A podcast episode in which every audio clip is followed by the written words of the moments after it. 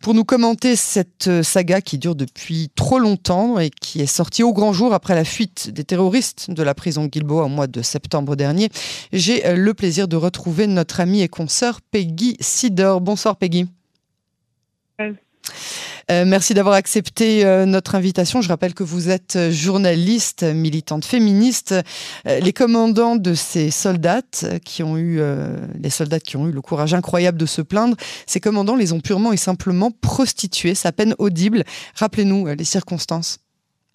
D'abord, il faut comprendre comment ça commence. Ce sont des soldats qui font leur service militaire et Tsahal octroie une partie de ces soldats pour servir dans, dans les prisons euh, euh civiles et, euh, et, et, dans les prisons dans lesquelles se trouvent aussi les terroristes qui sont enfermés. Ce ne sont pas, ce sont pas des employés du service des, des prisons. Il faut bien comprendre la différence. ce sont des soldats qui font leur service militaire. Mm Ça, c'est une première chose. Donc, ce sont des femmes qui sont assez jeunes. Je veux dire, elles peuvent avoir entre 18 et 20 ans. Ce ne sont mhm. pas des adultes qui, sont, qui travaillent déjà pour leur. C'est une chose qu'il faut clarifier à l'avance. Mhm. Ensuite, cette histoire dure depuis plusieurs années. Ça a commencé apparemment les premières fois en 2015 ou 2014 et ça a duré jusqu'en 2017.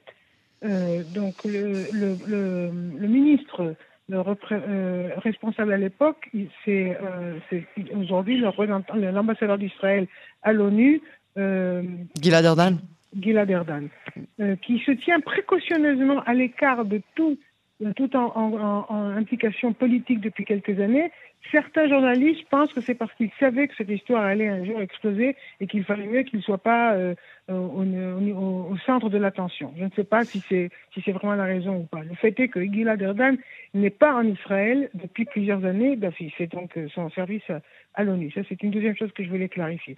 Maintenant, ce qui s'est passé, c'est que les messages non dits, mais qui sont les pires et les plus, les plus forts des fois, sont des messages de nous ne voulons pas d'histoire et de problèmes dans les prisons dans lesquelles se trouvent les, prisonniers politiques et les terroristes.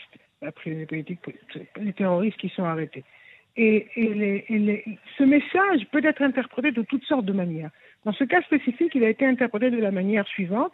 Il y a quelqu'un du côté des prisonniers euh, palestiniens qui mène le jeu, qui est apparemment le, chef de file ou quoi, comment ça se peut appeler, et qui a ses exigences. Il comprend qu'il veut, l'autre côté, le côté israélien veut la tranquillité, le calme, et il le, il le fait payer.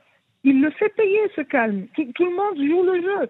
Et dans, et dans cette histoire, les victimes ont été ces soldats qui ont été euh, donc euh, prêtés aussi.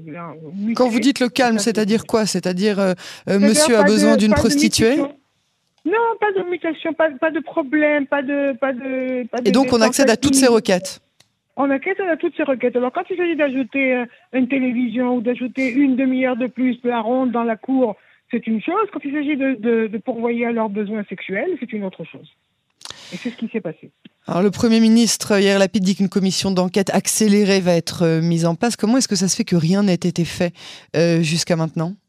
Non, c'est pas seulement que rien n'a été fait. Ce qui est encore le plus grave dans cette histoire, c'est que le premier qui en a parlé était un journaliste qui travaillait à l'époque à, à Route Sesrim, euh, qui, est devenu oui, 14e chaîne. qui est devenu 14 aujourd'hui.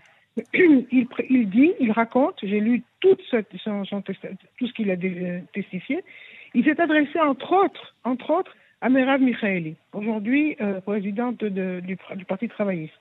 Il lui a raconté ce problème, il lui a dit j'ai besoin d'aide pour faire, pour faire parler de cette histoire, pour faire sortir cette histoire. D'après lui, elle n'a, elle ça n'a pas eu, ça n'a pas eu de suite. Elle a, elle a refusé de l'aider. Elle n'a rien dit, elle n'a rien fait. Et ça a continué comme ça. Alors, Meraf Michaeli, la féministe numéro un, qui se targue d'avoir euh, des règles, de manière de parler, etc. Donc, elle, n'aurait pas pris au sérieux cette histoire Non, nous n'avons pas encore de réaction. J'ai déposé une demande de réaction euh, auprès du parti. Pour le moment, je n'ai pas encore de réaction de sa part. Euh, tout le monde est occupé évidemment avec les primaires dans le parti travailliste qui vont avoir lieu demain, donc tout le monde est occupé à autre chose, et puis des choses tellement importantes, n'est-ce pas? Mm. Et, et, euh, et ben, je pense qu'on aura une, réaction, une réaction quelconque.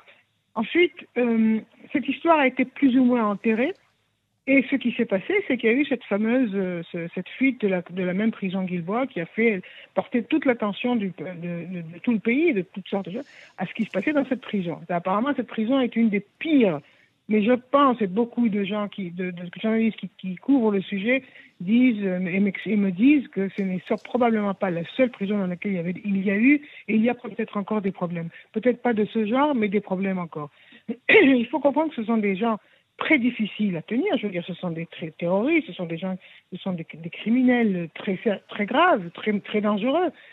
Et, euh, et, les raisons qui ont porté ces, ces, chefs, de, ces directeurs des prisons à agir de cette manière sont, sont multiples.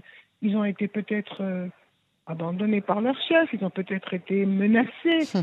Il y, a, il y, a, eu des messages non dits. Je veux dire, les messages non dits sont les pires. Parce qu'on parce qu'on peut plus attraper personne. Des fois, on peut pas dire à quelqu'un tu m'as dit de faire ça, tu m'as donné tel et tel ordre qui n'est pas qui, qui, qui, est interdit.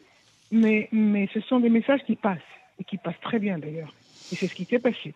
Maintenant, ce que je veux dire encore, une chose qui est terrible, c'est que la jeune fille, euh, elle, son, son, son, elle se fait nommer Hila, mais c'est pas son vrai nom. Et la première qui s'est plainte, la première qui a été qui, a été faite prostituée par le par le directeur de la de la prison, est dans un état lamentable. Elle ne peut pas sortir de chez elle, elle n'est pas capable de travailler, elle n'est pas capable d'avoir de, des relations sociales en dehors de... Elle est tout le temps enfermée à la maison. Elle suit un traitement psychologique, mais elle dit qu'elle peut peut-être pas continuer à l'avoir parce qu'elle n'a pas d'argent pour payer. Elle n'est même pas prise en charge.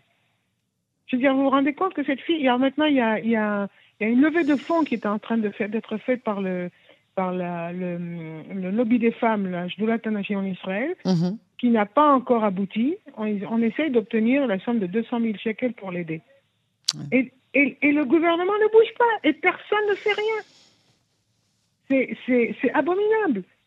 Et maintenant, nous ne savons pas combien encore de cas pareils il y a eu. C'est ça. Rien ne nous prouve. c'est celle qui a donné le témoignage du début à la fin, mais, c'est ça, on ne sait pas combien d'avant et après. Et, et, et, on pense, enfin, je, je ne suis pas spécialiste de, je ne couvre pas les prisons en Israël, donc je ne suis pas spécialiste spécifiquement sur ce point-là, mais j'entends des collègues qui me disent euh, une chose pareille n'est pas née et arrivée dans une seule prison, c'est pas plausible. C'est probablement arrivé aussi ailleurs. Waouh.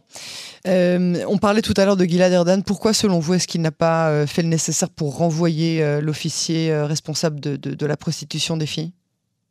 Je ne sais pas, mais je peux imaginer que c'est dans la même ligne. On veut le calme, étouffer. on veut la tranquillité, on veut étouffer, pas, pas, pas de vagues, pas de bruit, pas de que tout marche bien, que tout vaille bien, euh, les visites officielles, tout le monde bien euh, astiqué, euh, les, les, les, bottes bien astiquées, les uniformes bien repassés, hmm. tout se passe très bien, photo hop avec les journalistes, et puis hop, et on s'en va. Et ce qui se passe derrière, personne n'en parle.